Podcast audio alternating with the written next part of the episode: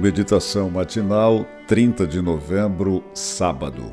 A verdade com amor. Foi expulso o acusador de nossos irmãos, o mesmo que os acusa de dia e de noite, diante do nosso Deus. Apocalipse 12, 10. Você já deve ter visto pessoas que andam sempre com cara de tristeza e sofrimento. Vivem em crise com sua fé lamentando por seus pecados ou apontando o erro de outros. Acreditam que esses sentimentos vêm do Espírito Santo.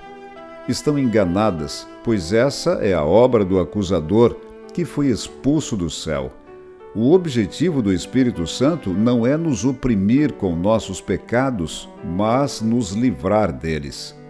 Não podemos cumprir a missão usando os métodos do acusador.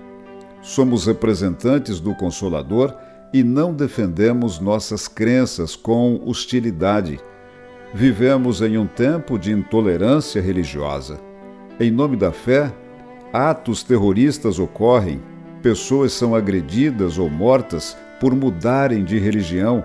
Membros, líderes e igrejas usam palavras agressivas e de baixo nível para defender seus interesses. Denominações que se dizem representantes de Deus não são capazes de respeitar diferenças de pensamento. Sou um adventista do sétimo dia convicto e não abro mão das minhas crenças, mas reconheço que cada pessoa tem o direito de fazer sua escolha religiosa. Se Deus nos criou com o livre arbítrio e respeita nossas decisões equivocadas, como deveríamos agir em relação àqueles que não compartilham de nossos valores espirituais. Nosso papel é levar esperança e salvação, nunca enfrentamento e agressão. Devemos sempre apresentar a mensagem bíblica com equilíbrio e amor. As pessoas estão buscando primeiro um pedaço de nosso coração para então receber uma fatia de nosso cérebro. O pastor Dwight Nelson conta que viu uma garotinha na rua tremendo de frio, usando um vestido fino e com fome. Ficou bravo com Deus e disse: Por que o Senhor permitiu isso? Por que não fez alguma coisa para resolver o problema?